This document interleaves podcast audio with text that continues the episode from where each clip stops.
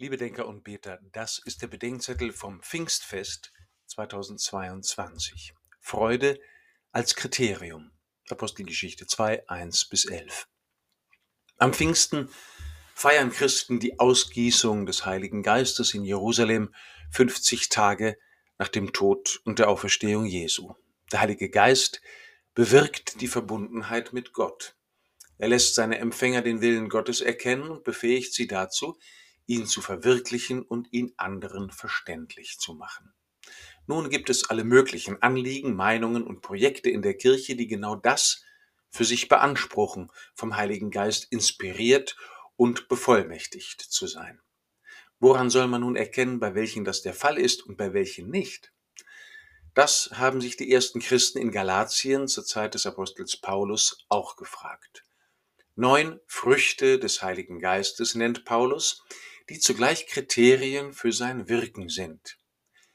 Die Frucht des Geistes, schreibt Paulus, ist Liebe, Freude, Friede, Langmut, Freundlichkeit, Güte, Treue, Sanftmut und Enthaltsamkeit. Deren Vorhandensein ist gewissermaßen der Lackmustest für das Wirken des Heiligen Geistes. Wo sie fehlen, fehlt er. Wo sie da sind, wirkt er. Mich beschäftigt zurzeit vor allem das Vorhandensein oder Fehlen der Freude als Anfrage an mich selbst und an die vielen Gruppierungen, Initiativen und Prozesse in der Kirche. Unter denen machen sich nämlich in allen Lagern Verengung und Bitterkeit, Übellaunigkeit und Schärfe, Unduldsamkeit und das scheinbar heilige Gefühl dauernden Gekränktseins breit. Die mögen viele Gründe haben, aber einen Schluss lassen sie sicher zu. Was hier am Werk ist, ist nicht der Heilige Geist.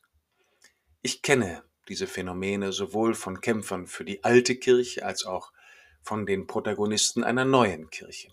Ein Freund von mir sagte neulich von einer Initiative, sie werde außer Lärm und solidarischer Empörung wohl wenig ausrichten, weil sie so offensichtlich unsexy sei.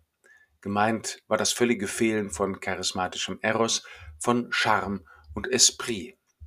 Aber auch bei mir selbst kenne ich die Versuchung zur Verhärtung, Unzufriedenheit und innerem Unfrieden und das dauernde Gefühl, dass mich eh keiner hört, geschweige denn versteht, obwohl mein unerhörtes Genie eigentlich doch genau weiß, wie die Welt, die Kirche und meine Gemeinschaft endlich in Ordnung zu bringen sei.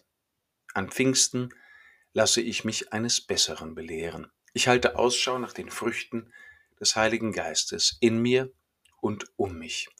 Ich falle nicht mehr darauf rein, wenn der Trotz in mir meine Empörung für den Heiligen Geist hält, denn der befähigt uns, einander über die Gräben hinweg zu verstehen und einander in allem Streit dennoch gut zu bleiben.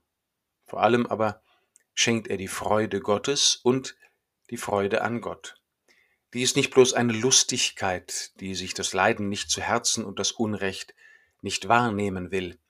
Sie ist vielmehr Ausdruck der Gewissheit, dass Gott schon begonnen hat, alles zu sich ins wahre Leben zu ziehen und dass alles Kämpfen auf Erden nur noch ein Scharmützel am Rande seines schon gewonnenen Sieges ist.